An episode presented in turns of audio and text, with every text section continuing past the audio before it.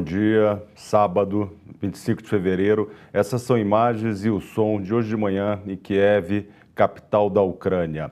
O conflito se intensifica, tropas russas chegam ao centro da capital, há relatos de combate. O Ministério da Saúde ucraniano já fala em 198 mortos na última contabilidade. Há uma resistência feroz por parte dos soldados, cidadãos, milicianos ucranianos e te, a temperatura lá esquentou muito. Hoje pela manhã eram 6h43. Eu recebi uma mensagem do nosso correspondente do SBT e do SBT News em Londres, mas que está em Kiev, está ao vivo em Kiev, tem acompanhado e tem nos relatado o que acontece lá. Eu vou passar o som para que vocês possam perceber a, a, o dramatismo e a intensidade da coisa e vamos acompanhá-los e, e iremos ao Sérgio logo na sequência. Por favor. É, olha só, estou deixando o hotel, as coisas estão bem estranhas aqui. O hotel está com uma milícia agora, tá tomado por uma milícia, me parece. Não acho que são soldados ucranianos. Uma milícia daqui, eles estão guardando o hotel. Isso aqui pode servir de ponto de snipers e alguma coisa assim. E tem uma equipe da Espanha deixando agora, inclusive. Os jornalistas estão estão saindo daqui. E como tem pouquíssimos agora, eu acho que já não, já não é mais um lugar tão seguro assim. E a gente se fala daqui a pouco, beleza? Abraço. Bom, esse foi o contato logo cedo, hoje pela manhã, 6 horas 6h43 em Brasília, com a mensagem de áudio enviada pelo Sérgio Uti, que está em Kiev. A partir desse momento, ele teve que se iniciar uma, uma retirada, uma, uma busca por um lugar mais seguro na capital ucraniana. É, ele nos relata isso, fez o registro disso, que vão começar a, a passar para vocês. O Sérgio está em local seguro neste momento, vamos entrar em contato com ele. Eu vou fazer primeiro, é, como ele registrou, até como motivo de segurança, é, essa, todo esse périplo dele, essa caminhada essa saída do hotel, eu começo a exibir para vocês e na sequência a gente chama o Sérgio. Por favor, o primeiro vídeo.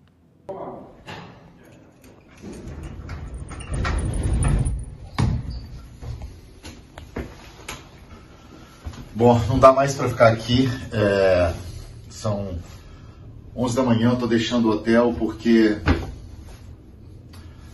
não dá mais. Tá? Os jornalistas estão todos saindo daqui. E eu vou ter que procurar um novo, um novo ponto aqui em Kiev. Mas vamos lá. Bom, você vê o, isso aí ele ainda no hotel, no Metropol, que é no centro da cidade, ele vai iniciar, vai mostrar a importância disso. Enfim, o que, que acontece? É, a, as autoridades russas, é, perdão, ucranianas, distribuíram armamento para que cidadãos ucranianos possam se defender ou se organizar a resistência contra os invasores. Né? Nesse, o, esse hotel ele é numa, numa zona central e pela altura ele pode ser utilizado como, já foi alvo no passado, inclusive de tiroteio, enfim, ele pode ser utilizado para posição estratégica de contra alvos russos, enfim, snipers e tudo mais. Então, há uma ordem de abandono. A urgência dessa saída, dessa operação de retirada do Sérgio, se deve também a um outro fator. Ele registra aí a hora que ele está saindo. Porque o prefeito de Kiev falou: olha, todo, todo e qualquer civil que esteja na rua, é, a partir das, é, seria a partir das 5 da tarde de Kiev seria considerado um alvo, ou seja, seria por qual é a preocupação? Porque nesse momento é, grupos de precursores, de é, caçadores, como se diz, russos, estão fazendo uma prospecção da cidade e avançando, né? Então, para que não haja, é, para que os ucranianos possam se, se defender, quem estiver na rua vai estar sendo considerado um inimigo, ou, ou como um agente de sabotagem ou um inimigo russo. Por isso, o Sérgio teve que iniciar, e, e os outros jornalistas da Espanha, da França que estão lá, tiveram que iniciar essa, essa retirada. Vamos para o segundo vídeo dele, por favor. Eu vou deixando o hotel agora, ali vocês veem três integrantes ali da milícia que veio aqui para o hotel. Aparentemente não são é, militares, mas são das milícias que estão sendo formadas aqui para tomar conta desse hotel, que é como vocês veem, muito alto e pode... É um ponto estratégico aqui em Kiev para snipers e para ver a movimentação de tropas lá de cima, movimentação dos russos. Então é hora de deixar o hotel e de procurar um outro lugar. Vamos lá. Que é importante ressaltar, essas são tropas não uniformizadas, elas são tropas sem cadeia de comando, essas são tropas imprevisíveis, então não, elas não oferecem segurança, ou seja, estar no hotel era ficar em local inseguro. Então por isso que essa recomendação, e a partir de informações que ele obteve é, em Kiev, era necessário procurar outro lugar. Né? O Sérgio já está conosco, Sérgio? Bom, Tô sim, Weber. Eu, não estou te ouvindo, Boa mas. para todo mundo, estou bem. Graças a Deus. Está me ouvindo agora? Sim, ouvindo bem. Pois é, estamos bem, estamos seguros, já estamos num ponto seguro é, aqui em Kiev, é, que atrás de mim é, fica a região oeste da cidade, é um dos pontos onde as batalhas mais intensas estão acontecendo nas últimas horas. Hoje a sirene já soou aqui na capital ucraniana uma vez é, no percurso que eu fiz até esse ponto onde eu estou aqui, um percurso de dois quilômetros e meio aproximadamente, é, eu já vi muitos, muitos é, carros na rua com homens, principalmente homens dentro. É, vários desses carros é, traziam pessoas armadas. As pessoas estão armadas. É bom a gente lembrar que nos últimos dias é, o próprio governo ucraniano distribuiu armas para essas pessoas. Né, para que milícias já estavam sendo formadas. Essa formação se intensificou nos últimos dias. Né? Então, além do exército, é, do, das forças armadas da Ucrânia, esse país está sendo defendido também por essas milícias armadas. Né? Inclusive, é, o, o, o ex-presidente Poroshenko né, é, postou um vídeo é, agora pela manhã é, mostrando que está nas ruas, inclusive para defender o país. O presidente Zelensky também postou um vídeo pela manhã de confirmando que está aqui em Kiev porque os russos alegaram que ele tinha deixado o país. Gravou um depoimento é, aqui na capital, mostrando é, o Palácio Presidencial, o gabinete presidencial, onde ele estava, dizendo que ele, que, ele, que, ele, que ele continua aqui. Ele que teve uma oferta é, dos Estados Unidos para deixar o país ficar em segurança, porque ele é um alvo em potencial dos russos, né? e, e ele não, se recusou a deixar o país. Conseguiram ouvir agora mais uma rajada? De... Sim, uma rajada.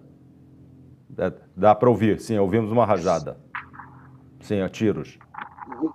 Exato, é o que acontece sim, a, a, a, todo momento aqui. Assim. A gente está numa situação muito crítica, muito crítica. Alguns analistas, inclusive a, o Serviço de Inteligência do Reino Unido, divulgou uma informação agora pela manhã, segundo a qual Opa, é, os, é, me, me, assustei, veio uma revoada aí.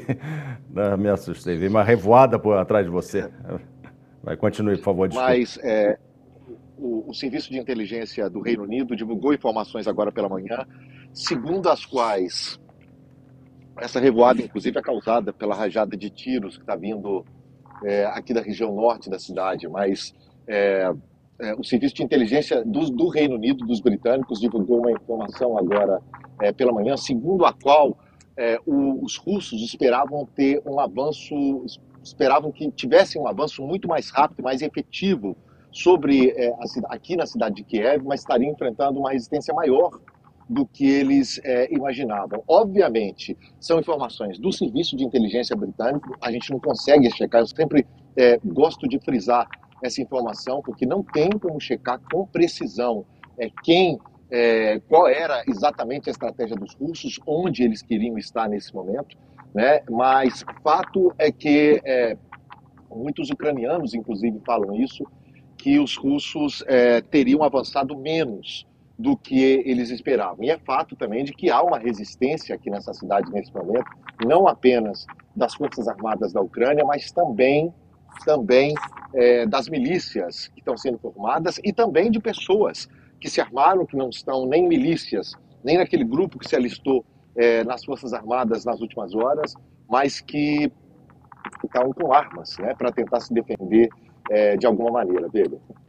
Muito bom, Sérgio. A gente acompanhou que você fez o registro, até pela sua própria segurança, você fez um, um passo a passo e foi me mandando ao longo da manhã, bem, a partir de bem cedo, como foi sua operação de fuga. A gente fez uma, uma extração, uma, uma, edição desses pequenos vídeos, enfim, até, eu me lembro que a todo momento, a cada 100 metros, você ia nos alertando de posição e fazendo registro é, documental, de vídeo e de, mandando áudio para mostrar como estava sendo seu trajeto e a segurança. Vamos para um outro pedaço do vídeo do Sérgio, por favor. Já volto contigo, Sérgio. Eu vou deixando o hotel agora. Ali vocês veem três integrantes ali da milícia que veio aqui para o hotel. Aparentemente não são é, militares, mas são das milícias que estão sendo formadas aqui para tomar conta desse hotel, que é, como vocês veem, muito alto e pode é um ponto estratégico aqui em Kiev para snipers e para ver a movimentação de tropas lá de cima, a movimentação dos russos. Então é hora de deixar o hotel e de procurar um outro lugar. Vamos lá. Aqui um manifestante solitário. Ele está aqui há várias horas. Eu estava vendo ele lá de cima. E você vê, quando você fala em manifestante solitário, de fato há, há um toque de recolher. Isso haveria, há, eu imagino que já esteja em plena vigência neste momento quando o prefeito de Kiev, a autoridade municipal, ela falou: todos permaneçam em casa. Qualquer civil, qualquer cidadão, quem for observado nas ruas poderá ser considerado um sabotador ou ser identificado como um batalhão de reconhecimento, integrante de um pelotão de reconhecimento russo, que, diante das dificuldades que os russos estão obtendo no avanço sobre Kiev, e o Sérgio vem nos relatando isso, ou seja, independente, é, há fontes, enfim, do lado russo, do lado inglês, da serviço de inteligência inglês, os, os próprios ucranianos, mas o fato é, é, há dificuldade, ou seja, havia uma, pelo menos nos piores cenários, uma expectativa é, que, enfim, está se tornando infrutífera, mas pelo menos se supunha que os russos iam avançar com muita violência, muita força e sem resistência. O Sérgio mencionava uma coisa importante, desculpa. Diga, Sérgio. Não, e tem que, a, gente, a gente tem que é, registrar, e esse é um ponto muito importante é, desse momento é, do, do, conflito, Weber, é que é, os russos diziam que é, as, os seus alvos seriam prioritariamente bases aéreas e forças, bases militares é, da Ucrânia, o que, na, o que não está acontecendo. Nesse momento, a gente tem vários alvos civis, em Kharkiv, em Odessa, aqui em Kiev. Na última noite, outro prédio residencial é, foi atingido. Né? A gente tem é, centenas de milhares de civis, é, de pessoas, né? pessoas normais, comuns, que estão ou tentando deixar o país, ou dormindo em garagens, ou ficando em casa esperando é, que o pior aconteça. A situação é dramática dos ucranianos, porque uma, uma, uma coisa é, ok, é, o ataque está acontecendo em bases militares. Né? Então eu não tenho que me preocupar tanto assim. Mas nesse momento, a situação que se desenha é que alvos civis estão sendo atingidos, né? e alvos civis que estão fora do raio de bases militares. Portanto, esse argumento de que, de que é, é, civis não seriam atingidos, é, a gente tem aí pouco mais de 48 horas é, de conflito, esse argumento está indo por água abaixo. Né? Então tá, a gente entra numa fase muito, muito perigosa desse, dessa ocupação russa, dessa é, tentativa de ocupação russa. É, inclusive, a, a, crianças, ou seja, uma contabilidade, enfim, eu digo oficiosa porque não confirmada por é, checadores ou agentes externos, enfim, a, a, própria guerra impede que isso ocorra, mas já seriam três dezenas de crianças mortas, enfim, na, na, na Ucrânia em função desse ataque russo. O Sérgio mencionava antes é, a, a, pressão ou a guerra de desinformação é, desencadeada pelos russos. O que os analistas militares chamam de guerra híbrida, ou seja, ela é associada, ela combina a força militar com uma força, com uma desinformação, enfim, como nunca visto. E agora mobilizando o aparato das redes sociais. O Putin, o Vladimir Putin, o, o, da, da Rússia chegou a instar, estimular os militares ucranianos ao golpe de Estado, utilizando no vocabulário lá de uma verborragia absolutamente sem precedentes, é, atribuindo, chamando-os de, de nazifascistas, de, enfim, pedófilos e por aí vai, pedindo que os, os militares ucranianos depusessem o governo civil de, de, da Ucrânia tomassem o poder e, naturalmente, se aliasse à Rússia. Mas o que acontece neste momento é uma resistência, uma disciplina que ainda pode ser observada, uma cadeia de comando estabelecida que começa no presidente Zelensky e ainda se, se, se esparrama pelo, pelos setores da sociedade ucraniana. Sérgio, você mencionava é, a intensidade dos combates, o abrigo. Eu continuo aí, a gente vai passar mais uma cena, você nessa em busca de um lugar seguro, que felizmente você agora está num lugar seguro, é, passou pela capital de Kiev agora há pouco. Enfim, foi agora há pouco, o Sérgio foi documentando, como eu mencionei, é, até por segurança própria e para que pudéssemos ter um rastreamento em tempo real de onde está o nosso correspondente. A, a segunda, a, a outro vídeo, por favor.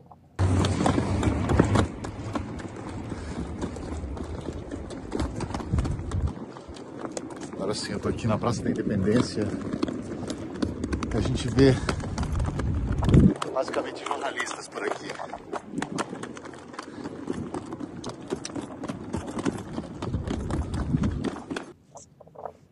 Bom, Sérgio, é, é, uma, é uma, foi uma caminhada solitária. Quanto tempo demorou até você se deslocar do hotel a, a este ponto é, que até por segurança própria a gente vai é, manter em sigilo, porque por, por conveniência e segurança do próprio Sérgio, isso é necessário, mas a gente pode afiançar e assegurar que ele está bem. É, mas quanto tempo demorou nesse, entre o deslocamento entre esses dois pontos, Sérgio?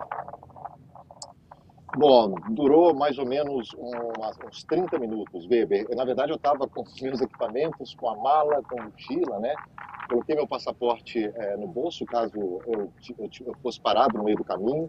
É, em determinado momento, como eu disse, eu optei por uma rota é, alternativa, estava acompanhando o mapa aqui por onde eu ia, mas optei por uma rota alternativa para tentar evitar uma rua que tinha um movimento maior do pessoal da milícia, isso para evitar é, naturalmente separado, né? E tinha uh, um, problema nessa caminhada, porque a rodinha da mala fazia um barulho muito grande, como as calçadas elas têm um pavimento ali que são que, que provoca um barulho maior, então eu optei de andar no asfalto para que o barulho fosse um pouco menor e chamasse menos atenção. Nessas áreas, assim, quanto menos atenção você chama, melhor, né? Então eu optei por andar ali de uma forma que eu achei mais mais segura, né? São algumas decisões que você tem que tomar nesses, nessas, nesse momento. É, de, deixa eu, vamos passar esse trecho dessa, dessa passagem aí que o Sérgio nos relata.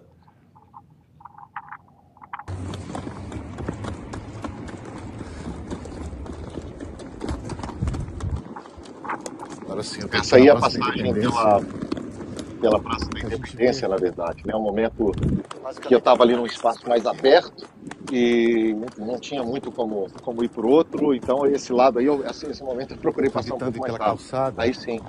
Porque a mala, a rodinha da mala faz muito barulho ali. E eu quero ser um pouco mais discreto. Nessas horas é bom ser um pouco mais discreto, se locomover com discrição, com cuidado. Espero que esteja fazendo a coisa certa. É, bom, eu não, é, eu, eu, não sou um especialista é. militar nem em segurança, mas, enfim, graças a Deus correu tudo bem, mas não sei se foi a melhor escolha andar pelo meio da rua, mas, mas diga lá. Não, não exatamente pelo meio da rua, mas pelo canto, assim, que me permitia fazer um pouco de menos barulho com a mala. Hum, hum, hum. É, e se você me permite, assim, Weber, é, é, a gente está tá exibindo esses vídeos e essas informações são importantes para a compreensão das pessoas de como é estar tá aqui é, nesse ambiente, né, dos cuidados que a gente tem que tomar, mas é, é, sempre importante dizer que isso não é sobre mim, sobre o Sérgio Uti, né, é sobre uma, uma, uma, uma, questão muito maior que envolve muito mais pessoas. São, é, é de tocar assim, a situação dos, dos, dos ucranianos nesse momento. Então, eu estou num lugar seguro, estou tranquilo, mas é, tem gente aqui que está numa situação muito pior do que a minha. Né? Então é sempre bom a gente lembrar, assim, eu não, eu não, eu não vim aqui para esse país para fazer uma cobertura sobre as minhas dificuldades, né? Mas a gente tem que sempre lembrar que tem muito mais gente em dificuldade do que eu.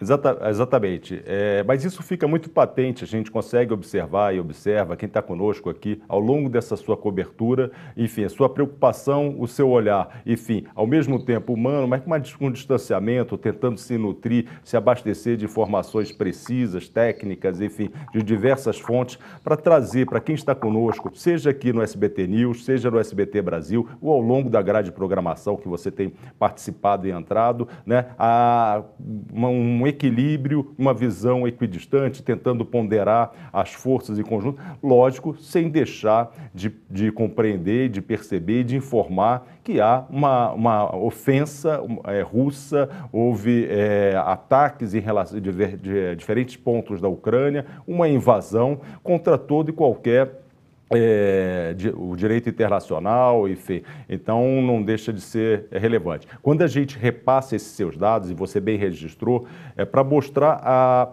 mais em relação ao que está acontecendo em Kiev. É uma cidade é, isolada, é uma cidade esvaziada, é uma cidade atemorizada. Então, é, esta é a importância do seu, do seu percurso aí. Eu tenho mais uma cena, Sérgio, se você me permite, são duas coisas. Uma do metrô, que foi um abrigo, eu acho que é, uma, é o metrô, que é um abrigo subterrâneo, em que ontem, anteontem, estavam todos cheios, enfim, a gente até divulgou aqui imagens, mas hoje já vazio, o que mostra um, é uma, cena preocupante. A do metrô, por favor, quando ele está no abrigo subterrâneo.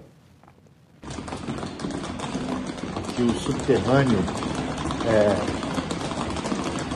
Aqui a gente está debaixo, basicamente, da praça central aqui de, da Praça da Independência. As pessoas estavam se escondendo aqui durante a noite, ainda tem um cheiro forte aqui de papel queimado. Provavelmente as pessoas estavam fazendo isso para se aquecer durante a noite. Agora está completamente vazio.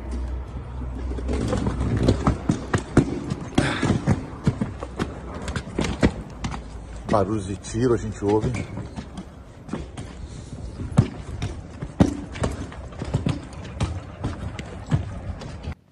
Bom, o barulho abafado, aquele som surdo de tiro, enfim, é, não vou conseguir identificar.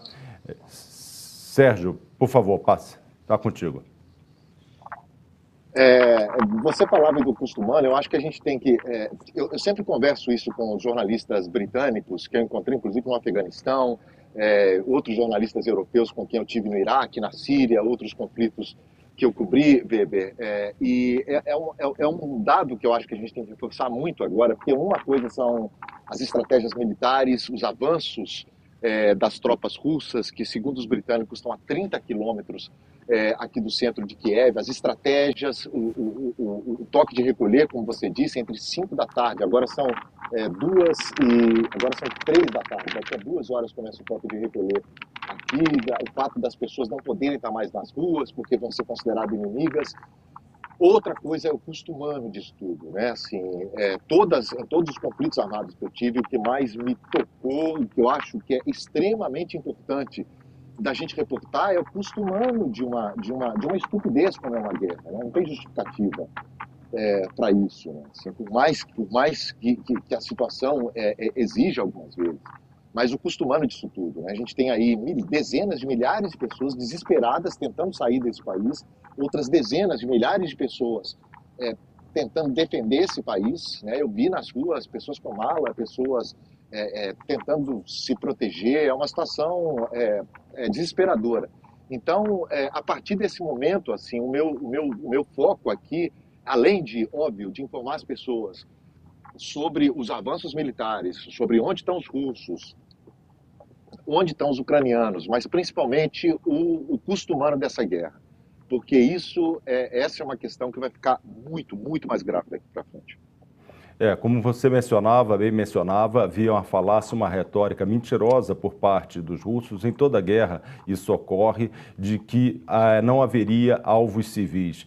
E a história e a realidade de um conflito mostra que não é assim. Imediatamente a gente vai deixando um rastro de morte de civis, seja por é, ataques de mísseis, tanques. E, olha, isso aí são cenas de Kiev, isso é um míssil. Os russos dizem que estão lançando é, a partir do Mar Negro é, mísseis de, de embarcações e que conseguem percorrer toda a extensão territorial da Ucrânia até chegar em Kiev, que é no norte, ou de, de aviões. Enfim, eles têm um poderio bélico tremendo, é, então é uma falácia você afirmar que não há civis mortos. Na realidade, há muitos, esses serão as principais vítimas, né, Sérgio?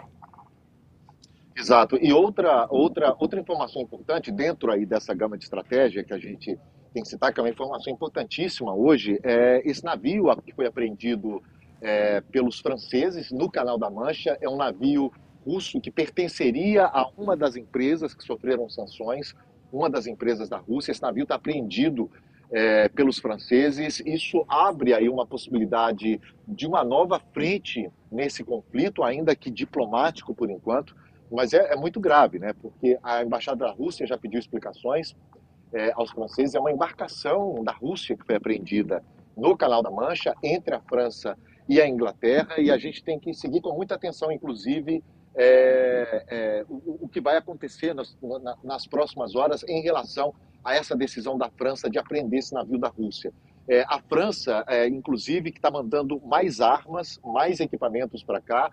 O presidente é, ucraniano Volodymyr Zelensky conversou essa manhã com o presidente francês Emmanuel Macron, que aliás tem sido uma das pessoas mais próximas a ele, o francês que estava que tinha tomado a frente aí da diplomacia em nome é, da União Europeia junto ao Vladimir Putin, teve aquela conversa na semana passada, é, antes da visita, inclusive, do presidente brasileiro é, a Moscou, o, o, presidente francês teve uma conversa de seis horas com o Vladimir Putin, saiu de lá um pouco otimista, falando que poderia é, aquilo ali resultar em algum tipo é, de acordo, que acabou não acontecendo. Né? Hoje a gente sabe que naquele momento a Rússia já tinha tudo preparado para fazer essa operação é, aqui em Kiev. E nesse momento, é, o, o, Macron tenta se, despontar, tenta se despontar aí como um dos grandes, ou um dos principais aliados é, da Ucrânia. A gente tem que destacar também que ele, obviamente, tem eleições esse ano, né, Weber? O Macron tem eleições esse ano e, obviamente, tem, tem seus interesses eleitorais também. Mas há, obviamente, é, uma união da União Europeia, dos, do, dos Estados Unidos, é, boa parte do mundo é, é, condenando essas ações russas é, aqui na Ucrânia. É, você falou muito bem, a gente vai voltar a isso mais adiante ao longo da programação. Tivemos ontem a reunião lá do Conselho de Segurança da ONU, onde o Brasil deu um voto muito importante, é, se distanciando de Moscou, se alinhando ao, ao mundo ocidental, ou seja, é, inclusive se distanciou também dos chamados BRICS, que é aquele acrônimo, aquela sigla que reúne Brasil, Rússia, é, Índia, África do Sul e China. Né? Não falei na ordem correta, mas mas enfim, é isso. É, e depois eu volto a isso. O voto brasileiro e a manifestação brasileira foi muito contundente, foi muito precisa, é, respeitando a melhor tradição do Itamaraty. Mas, Sérgio, você falava do, de custos humanos. Eu tenho imagens agora dessa debandada, dessa, enfim, do, do, de, de, ucranianos já cruzando fronteiras, seja com a Romênia, com a Polônia, é, com a Bielorrússia, naturalmente não, que, enfim, é, é provocou essa guerra também, né? Mas aí são cenas, aliás, aliás mulheres, crianças. Aliás, aliás, já tem países, aliás, já tem países recomendando que, que seus cidadãos deixem Belarus.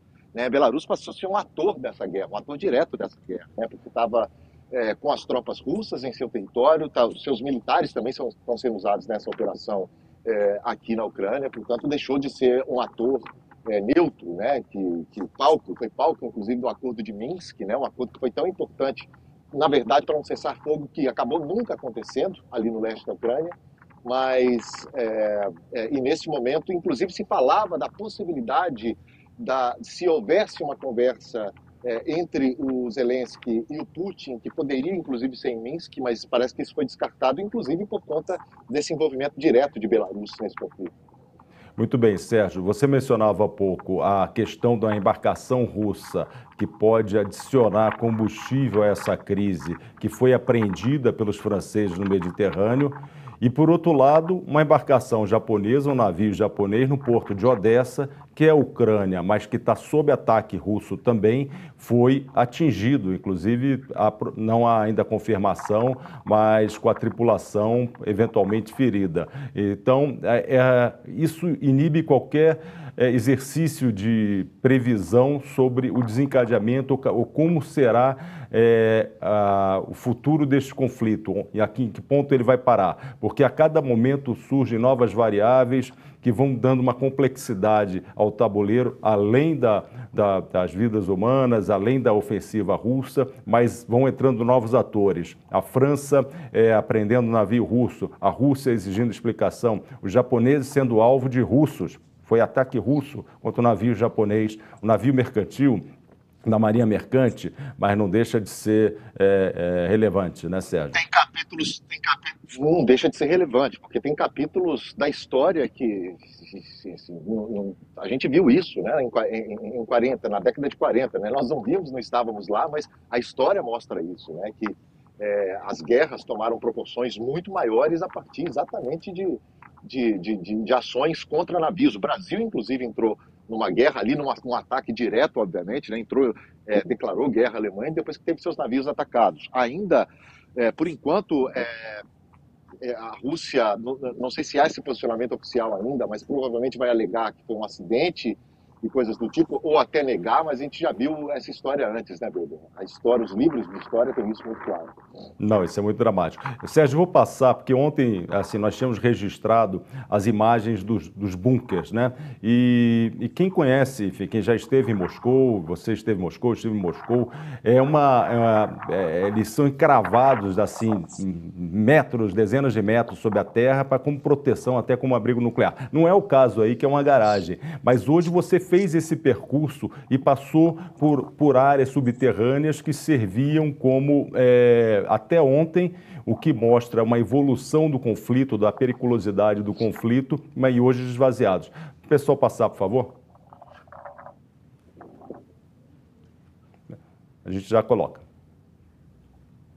Então, aquelas suas cenas do. Aquilo é o metrô embaixo da praça, Sérgio? É um passar. centro comercial. Ali, fun uhum. ali funciona um centro comercial. Na verdade, é, é, foi onde, inclusive, consegui comprar comida é, há três dias. A comida que estava me servindo é, até hoje, pão, água.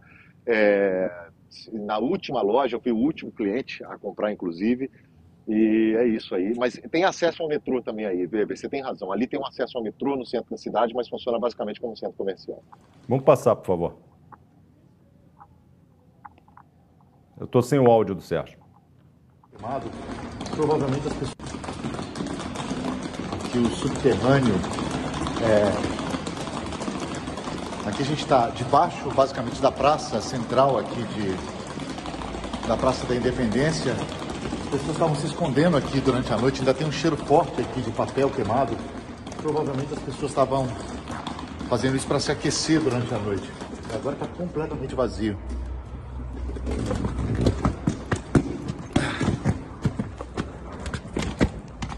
Barulhos de tiro a gente ouve.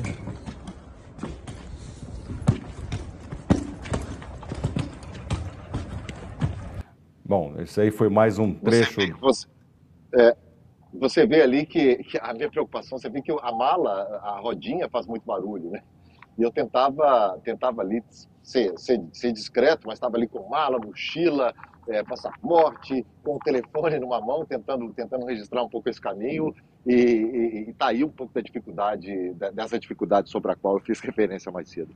É, você falava há pouco sobre como estimar, ou seja, dar certa previsibilidade a esse conflito. Ou seja, acaba com a deposição do governo Zelensky, aí você incluiu novos problemas, novas variáveis a esse cenário. Você falou, bom, a França está se engajando de uma forma mais intensa na, na sua oposição à Rússia. O um navio japonês é, a, a, atacado pelos russos.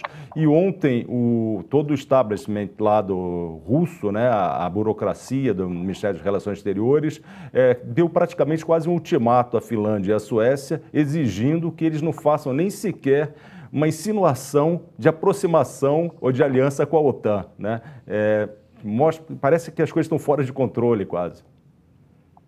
É exato. Esse posicionamento, esse posicionamento do Ministério é, das Relações Exteriores da Rússia, do governo da Rússia nesse momento, em relação é, à Suécia e à Finlândia, né, que, que, se, que sinalizaram ali que diante do momento poderiam sim fazer parte é, da OTAN, né, a aliança militar que reúne os Estados Unidos e boa parte é, dos ou a maior parte né, dos países da Europa, essa sinalização foi muito agressiva, né, porque é, foi, foi basicamente um país dizendo para o outro o que fazer, né, dizendo para o outro, não, vocês não podem fazer parte dessa aliança militar. Né? Lembrando que a Finlândia tem uma história ali de muita proximidade com a Rússia, né, e, e, e também aqueles países aqueles países nórdicos, mas são países totalmente, tanto a Finlândia quanto a Suécia, países que hoje, tanto política quanto militarmente, apesar de não fazerem parte da OTAN, estão muito mais próximos ali é, da, da União Europeia, da OTAN, né, da, da, da, Europa Ocidental.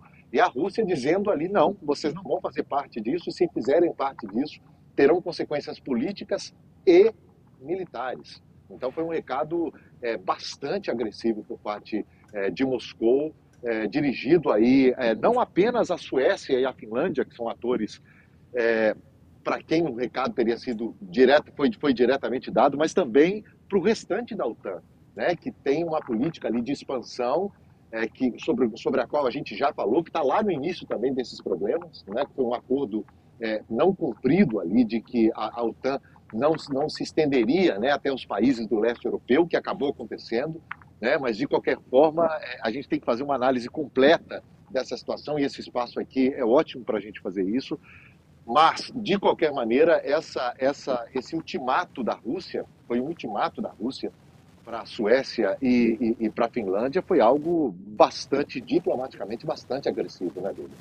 Não, exatamente. Só para contextualizar quem está nos assistindo, a Finlândia, ali no, no, extremo norte da Europa, país nórdico, tem uma fronteira extensa ali, ali você vai ver a Escandinávia, a Noruega em azul, fazendo é, parte da OTAN, esses países em azul, registrados em azul, é, é, a Organização Tratado Atlântico Norte, uma organização militar, naturalmente, de ajuda mútua, cujo o princípio, a formação, é, se deu é, para se opor a, então, o Pacto de Varsóvia, que era a área de, de influência da, então, União Soviética. Mas voltando, aí a Finlândia tem uma fronteira grande ali, mas ela tem uma história, enfim, na Segunda Guerra Mundial, ela se aliou aos nazistas, né, a Alemanha nazista, no cerco a Leningrado. Então, ela e, e fez parte da pactuação, da concertação pós-Segunda Guerra, essa neutralidade da Finlândia, e que até agora pelo menos funcionou bem. Ou seja, seria de fato uma, uma é, mais um fator de perturbação a adesão da Finlândia à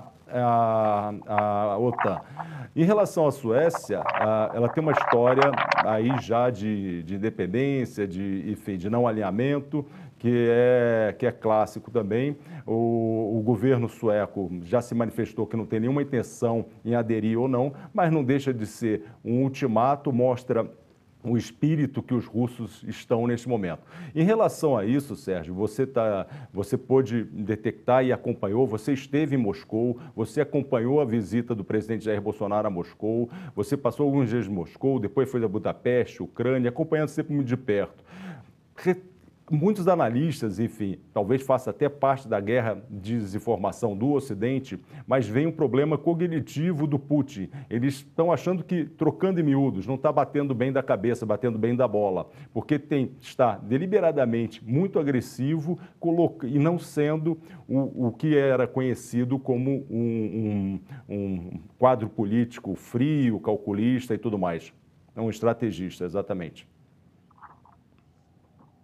Pois é, pois é. Essas, essas ações, assim, tem, acho que tem dois momentos que a gente tem que separar aqui. Um, um deles era o fato de que muitos analistas, analistas sérios inclusive, que acreditavam que a Rússia não, não faria uma operação dessa escala que está fazendo é, aqui na Ucrânia, justamente porque a Rússia só tinha a perder. Né? Ela pode, inclusive, conquistar é, a Ucrânia, mas ela vai ser isolada do sistema. O que está acontecendo agora é que ela pode ser isolada do sistema financeiro, embora é, bata-se muito nessa tecla de que sanções não têm funcionado, não têm funcionado para é, proteger, por exemplo, um país como a Ucrânia. Né? Não funcionou é, com o Iraque, o Irã continua é, funcionando com dificuldades, obviamente, apesar das sanções. Mas, é, e outro momento é esse, né, em que Putin surpreende o mundo, né, fala, faz um discurso muitíssimo agressivo, dizendo que a Ucrânia não tem direito à soberania, dizendo que, dizendo que a Ucrânia não tem uma identidade, né, que eles são é, o mesmo país, o que não é uma verdade. Né, qualquer pessoa pode vir aqui nessa parte do país e ver que os ucranianos se sentem ucranianos, apesar de falarem russo, né, tem sua própria identidade. E essa a, escala do ataque que aconteceu aqui de fato surpreendeu muita gente. Agora a pergunta que fica nesse momento é até onde vai Putin, né? Até onde ele vai? Em que circunstâncias? Né? Em que condições ele vai aceitar negociar? Porque se ele é só, só aceitar negociar com a, com a Ucrânia, é, desde que a Ucrânia abra mão é, de seu poderio militar e abra mão e reconheça é, a Crimeia como território russo, a Crimeia, aquela península lá no sul do país que foi tomada pelos russos em 2014, é como pedir para a Ucrânia é, se declarar derrotada e sentar à mesa para negociar, o que não vai adiantar, né? o que é contraditório, é, que é uma, uma condição contraditória. Portanto, é, é um momento é, é difícil pensar é, estrategicamente é, essa, essa situação nesse momento, porque, como você disse, assim, são estratégias é, dos russos nesse momento que são difíceis de geopoliticamente compreender. É, Sérgio, eu tenho imagens aqui que, enfim, as agências internacionais estão mandando também, é, que complementam a, a, que você tem feito, tanto aqui para o SBT News como o SBT Brasil e, enfim, os demais programas da rede. É, passa aí, por favor, a imagem das pessoas abrigadas.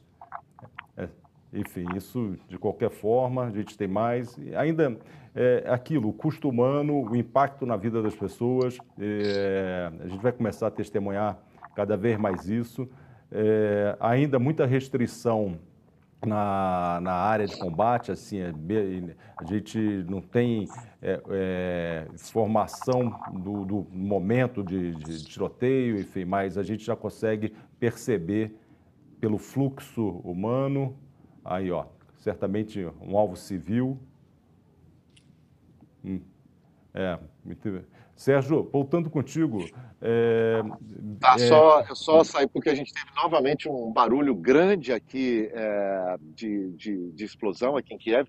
A gente está. Essa, essa, imagem que vocês têm aqui, Weber, a gente está para o lado oeste da cidade, que é justamente o lado onde estão acontecendo as batalhas mais intensas nesse momento. Um pouco é, à direita da tela fica nessa direção, obviamente, fica a base, uma das bases aéreas que foi tomada pelos russos, né, uma base que pode ser usada, inclusive, para trazer tropas para cá. É, há, inclusive, contestação de que essa base seria, teria sido mesmo tomada, e a gente vê assim, a dificuldade de chegar de informação nesse momento, porque ela pode não estar totalmente tomada, pode ainda haver um resquício de resistência é, ucraniana naquele ponto, mas é, a informa... houve ontem comemoração, inclusive, dos russos de que, de que eles tomaram essa base, e se isso se confirma, eles podem trazer é, via aérea é, soldados, equipamentos, é, e outra questão a se colocar nesse momento é que os serviços de inteligência, tanto da Ucrânia quanto de alguns países da União Europeia, dizem que o espaço aéreo aqui da Ucrânia não está totalmente dominado pela Rússia. Ou seja, a Rússia, ao contrário é, do que esperava, não tem controle nesse momento sobre o espaço aéreo é, da Rússia, até porque, inclusive, o presidente Zelensky pedia é, ontem ajuda da União Europeia para ter artilharia antiaérea. De fato, é, eu vi ontem, a gente no primeiro dia a gente viu é, aqui no centro de Kiev, na verdade ouviu porque estava um dia bastante nublado, é, aviões a jato passando, a gente reconheceu pelo barulho basicamente, mas os ataques aéreos russos têm acontecido de forma muito localizada, apenas nos pontos. A gente não percebe muitos aviões, na verdade percebe poucos, inclusive aqui no centro é, de Kiev. Eu fico o tempo inteiro, né, tentando é, ver o que está acontecendo, olhando a paisagem por todos os lados. É, são ataques mais é, esses ataques com helicópteros, por exemplo, que aconteceram, esse, essa imagem desse prédio que a gente está vendo foi um prédio atingido por míssil, né, que são mísseis lançados de pontos onde estão os russos. Mas ataques aéreos com aviões, como os russos fizeram, por exemplo, na Síria, né, eles usaram muito essa estratégia. É, eu, em, em, larga escala, obviamente, isso aqui eu ainda não vi. Teve é, o, o, a questão dos helicópteros, né? um deles, inclusive, é, os ucranianos dizem que foi derrubado. Né? Eles usaram helicópteros para atacar é, essa base aérea, sobre a qual eu falei há pouco, né? a base aérea que os, que os russos dizem ter conquistado, mas ainda a gente não percebeu é, jatos russos voando, pelo menos aqui em Kiev, voando é, é ostensivamente pela cidade. Eu percebi isso em um momento apenas. Exatamente. Você fala um ponto importante e, e explica talvez a cautela russa. É, essa superioridade aérea, como os, os militares costumam chamar, é, ela não está configurada. Há um temor por parte do russo de perder um, um daqueles poderosos aviões, o Sukhoi, que tem um, um, ia ter um efeito simbólico e afetar o moral da, da, tropa russa, até da sua população, muito grande. Mas por que, que isso ocorre também? Hoje pela manhã nós estávamos vendo pelas agências, nós temos conversado, que os holandeses já começam a, a enviar à Ucrânia mísseis é, terra-ar, ou seja, que, é, que, é, que são justamente destinados a é, garantir esse espaço aéreo livre dos russos. E você fazia uma menção que é, que é uma integra seu discurso, a cobertura desde o início, que é a cautela na atribuição de verdade aos fatos, se há uma fonte ou outra, né? É, então, é, consultando hoje a um jornal Ukrainska Pravda. Pravda é verdade, a verdade ucraniana. É, naturalmente eu não leio ucraniano, mas o, o, Google Translator, o Google Tradutor, ele consegue colocar ali. E você mencionava essa base aérea e eles registram que foi um momento heróico dos ucranianos que conseguiram expulsar e humilhar paraquedistas russos que estão sendo devolvidos a seu, a seu país sem armamentos e com moral baixo. Né? Então é, é uma guerra de, de informação também e que você tem mostrado, está muito atento a tentar fazer uma filtragem adequada, usando sempre aquela teia de muitas fontes para extrair dali o que é o mais preciso possível. Sérgio, vou fazer só uma recapitulação para quem está chegando conosco agora. É o seguinte: a gente está desde cedo com esta transmissão. O Sérgio entrou em contato hoje conosco às 6h43 da manhã. É, a área onde ele estava, é, não, não, o hotel onde ele estava não era mais seguro, que era a base da cobertura dele para o sistema SBT, para SBT News e para o SBT, não era mais seguro, e ele tem que fazer o deslocamento. Esse deslocamento, é, ele ocorreu até com certa urgência, em função do toque de recolher, que começa a ter vigência a partir daqui na próxima enfim, 40 minutos, né? enfim, é, e que torna alvo qualquer civil que transite pelas ruas de Kiev. É, eu só vou pedir para o pessoal, para quem chegou aqui, para ver como é que foi o primeiro contato pela manhã do Sérgio. Eu sei que você ressalta que essa não é a cobertura Sérgio, mas para mostrar para quem está conosco o seu empenho em estar e nos trazer a melhor informação possível do, lo, do local. Por favor, gente, só o áudio do Sérgio.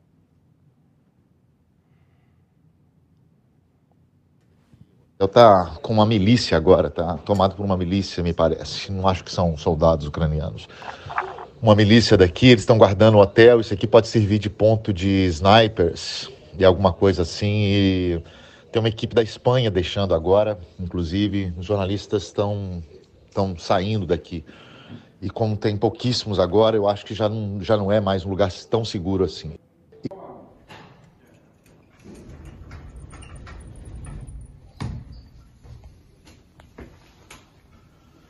Bom, não dá mais para ficar aqui. É, são 11 da manhã, eu tô deixando o hotel porque não dá mais. Tá? Os jornalistas estão todos saindo daqui. E eu vou ter que procurar um novo, um novo ponto aqui em Kiev. Mas vamos lá. Eu vou deixando o hotel agora. Ali vocês veem três integrantes ali da milícia que veio aqui pro hotel aparentemente não são é, militares, mas são das milícias que estão sendo formadas aqui para tomar conta desse hotel, que é, como vocês veem, muito alto e pode é um ponto estratégico aqui em Kiev para para snipers e para ver a movimentação de tropas lá de cima, movimentação dos russos. Então é hora de deixar o hotel e de procurar um outro lugar. Vamos lá. Sérgio, eu estava só consultando aqui é, as agências internacionais. Sérgio, ontem nós tivemos a reunião do Conselho de Segurança da ONU. A, a Rússia integra como membro permanente. O Conselho ele tem uma peculiaridade, ou seja, essas grandes potências, assim, os Estados Unidos, a Rússia, a China, enfim, a França, a Inglaterra, eles têm um poder de veto, ou seja, de bloquear e tornar letra morta qualquer decisão. Mas o que eu achei é, assim, momento alto da nossa diplomacia foi a posição do governo brasileiro. É, tanto lendo a nota oficial quanto os comentários adicionais que o embaixador Ronaldo Costa é, é, Filho fez, é, é foi assim um momento hum, de, de, afirmação dos valores que sempre nortearam a nossa diplomacia, ou seja, de respeito à soberania, de resolução pela via pacífica dos conflitos, pelo repúdio à agressão externa a outros países. Né? É, como é que você viu, não diria um turning point, mas assim, essa afirmação mais contundente depois de uma certa é, vacilação, enfim, uma certa dubiedade em relação a como o governo brasileiro reagiria? Olha, é, diante das circunstâncias, inclusive eu não consegui ler ainda e ver é, é o discurso do embaixador brasileiro é, no Conselho de Segurança, mas a gente sabe, o, o Itamaraty tem 200 anos de tradição, né, Weber? Assim, é uma tradição muito forte. O Brasil tem uma, uma das diplomacias mais respeitadas do mundo. Né? Eu, ouvi isso, inclusive, de diplomatas é, de outros países. A gente teve aquele momento ali em Moscou, né? a gente estava lá naquele momento em que o presidente é, brasileiro solta aquela frase que ficou uma frase que ficou solta ali no meio do discurso, né? uma frase dúbia, no mínimo, em que ele dizia somos solidários à Rússia. Né? Isso foi interpretado de maneira é, como um apoio por várias pessoas, inclusive é, com muitas críticas né, que vieram dos Estados Unidos, que disseram que o Brasil estava se colocando do lado errado da história. Logo, os Estados Unidos, né, com quem é, o presidente no início é, se colocou numa aproximação tão forte, né, como prioritária para os Estados Unidos. Agora, uma coisa é, é o posicionamento do, do, do, do, presidente brasileiro, outra coisa é, é, é estranho dizer isso porque espera-se que seja uma seja algo mais unido, né? Mas é, o que a gente viu ali é o Itamaraty, a força do Itamaraty, da diplomacia brasileira e a força das circunstâncias. Né? Assim, é, é um momento ali em que o Brasil tem que se posicionar, né? e o Brasil sempre se posicionou é, dessa maneira, condenando invasões, inclusive não só com a Rússia. O Brasil condenou, por exemplo, a invasão do Iraque, né? dos Estados, quando os Estados Unidos invadiram o Iraque. Então é o Brasil aí se posicionando como sempre se posicionou, né? a tradição da diplomacia brasileira. Muito bem, Sérgio. É, só recapitulando, então, para quem está conosco, você teve essa reunião do Conselho de Segurança da ONU, que era para aprovar uma, uma moção, pedir a cessação do, dos conflitos. A Rússia se opôs, enfim, interveio lá durante a, a sessão, ela tem um poder de veto, isso não foi adiante. O, o Brasil se alinhou a, a, aos Estados Unidos, a proposta americana. É, foi uma decisão importante porque China e Índia se abstiveram. A gente precisa lembrar que o, o Narendra Modi, que é o primeiro-ministro indiano, tem uma aproximação também pessoal com o presidente Jair Bolsonaro, é, ou seja, compõe o chamado BRICS, aqueles países, enfim, é, que um, um, polo de poder que, de alternativo a, aos Estados Unidos, à União Europeia. É, então, o Brasil é, não se absteve, pelo contrário, se alinhou à posição americana contra os russos, apesar da visita, visita recente. Aí temos a imagem do nosso embaixador na ONU, Ronaldo Costa Filho, é, você teve, como estiveram China, Índia e Emirados Árabes, a Rússia é, vetou naturalmente e os outros, o Brasil inclusive, é, fazendo é, essa censura e a, ao comportamento russo. Em relação ao discurso e depois o posicionamento do, do embaixador brasileiro, é, ele chamou para o que seria essa inocuidade, essa ineficiência do, do Conselho de Segurança. Você tem um concerto de nações ali, elas se, se, se reúnem, tomam uma decisão, mas a partir do veto de um ou outro, tudo vira letra morta. E ele chamou, olha, a gente tem que dar um significado concreto a nossas decisões. Não é possível que você, uma maioria absoluta, do Conselho decida por, por algo e um, veto se opõe a isso e não dê significado, fica um discurso vazio. Né? Isso aí foi um, um, um outro momento, já na parte das discussões pós-votação, que foi a manifestação do embaixador. Sérgio, voltando, voltando eu tenho. A, eu estou te, te vendo. Você, qual é a perspectiva, assim, por quanto tempo você ainda imagina é, conseguir, é, pelo menos na parte de infraestrutura, você consegue ficar em, em, Kiev, ou seja, se tudo correr bem, enfim, mas com, como é que você consegue trabalhar com esse cenário, ou cada dia e cada dia? Cada hora é cada hora, eu diria, porque a gente tem que fazer avaliações é, a cada minuto praticamente. Né? Hoje, por exemplo, eu tinha expectativa de fazer esse programa aqui lá do hotel e de talvez depois me deslocar para algum lugar, mas é, a coisa. É, a gente já sabia que essa última noite seria uma noite muito difícil, né? Alguns colegas estão aqui, inclusive, me mandaram é, mensagens é, me aconselhando a dormir em um bunker. Eu acabei não fazendo isso porque estava absolutamente muito cansado. Eu precisava de ter pelo menos umas quatro, cinco horas de sono ali para conseguir funcionar durante o dia. E essa avaliação tem que ser feita a, a, cada hora, Weber. A gente não sabe o que vai acontecer nas próximas horas, a gente não sabe que tipo de armamento os russos vão trazer para cá. É importante a gente lembrar que eles não entraram ainda na Ucrânia com todos os quase 200 mil militares é, que estão que que estavam que estão ainda né, é, rodeando a Ucrânia, que estão cercando a Ucrânia.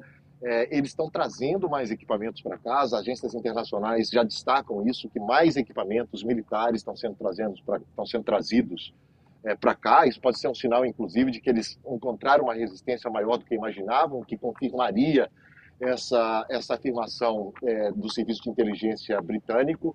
Mas essa avaliação tem que ser feita de hora a hora, assim, das condições da cidade, das nossas condições de segurança, das condições de trabalho das condições, da, da, da possibilidade de transmitir é, informação para o Brasil.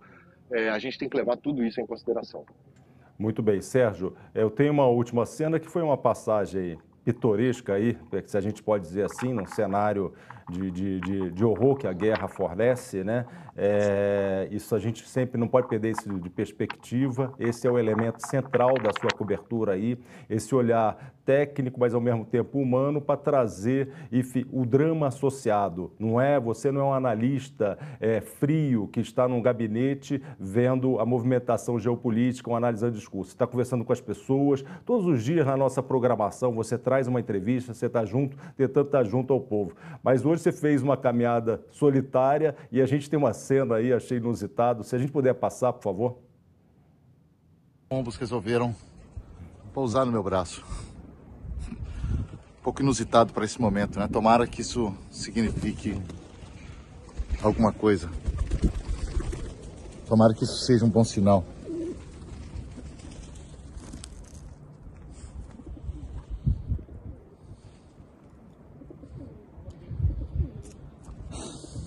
Tomara que seja um bom sinal. Passando no meio da rua, vem esse monte de pombo e querendo uma interação e tomara que signifique alguma coisa, que tomara que seja um bom sinal. Né? Com licença agora, dona Pomba, eu tenho que seguir caminho. Bom, foi uma caminhada, como se relatou, de, de meia hora, teve essa pequena intercorrência aí, meia hora, mas... Ela quase, ter... Você viu que a pomba quase não quis sair, né? É. Você viu que a pomba resistiu ali. Na verdade, é. teve um outro momento que eu deixei de gravar, porque foi no, no, primeiro momento ali você está tenso, vem aquele monte de pomba, eu me assustei um pouco e acabei gravando ali. Assim, puxa vida, esses pombos querem, devem querer, tá, tá querendo me dar algum recado. E aí gravei aquilo ali é, é, no meio do caminho para, né, enfim, para fazer esse registro. Tomara que signifique alguma coisa, né, Weber? Tomara. Não, vamos ficar na expectativa, Sérgio. É, eu sei que você está dormindo ali quatro horas por noite, enfim, é, hoje, desde cedo, você se mobilizando, é, enfim, para nos trazer a melhor cobertura. Isso você tem sido um sucesso, tem conseguido isso com, com, com, com muita honra. É, a gente continua aqui no SBT News a qualquer momento momento você né, nos abastece com a, com a, matéria, a gente segue você no Twitter, se, siga o Twitter do SBT News, entre no site do SBT News e na nossa programação hoje à noite no SBT Brasil também vamos vê-lo. E enfim, vamos mantendo contato e montando a qualquer momento uma operação, se for necessária, para que você, eh, de alguma forma, é, entre conosco ao vivo, traga é, informação para quem está conosco, nosso internauta, nosso telespectador. Eu agradeço muito e se cuida aí. Bom que você esteja num lugar seguro e vamos acompanhando o desdobramento desse conflito. Tá certo, Weber. Estou bem aqui, estou seguro e a qualquer momento, ou aqui no SBT News, na nossa plataforma do YouTube, ou pelas redes sociais, a gente volta é, a informar as últimas aqui, de, aqui na Ucrânia. E mais tarde, né? Mais tarde tem reportagem no SBT Brasil, às 7h45 da noite. Obrigado pela preocupação de todo mundo. Tenho recebido muitas mensagens que eu não dou conta de responder, porque são muitas, é, mas agradeço de coração a preocupação de vocês. Mas vamos focar no que é mais importante aqui, que não sou eu, e que é, é o que está acontecendo nesse país. Muito obrigado. Até mais. Um abraço, boa sorte, se cuida aí. Obrigado, pessoal. Só a Sirene para encerrar o programa.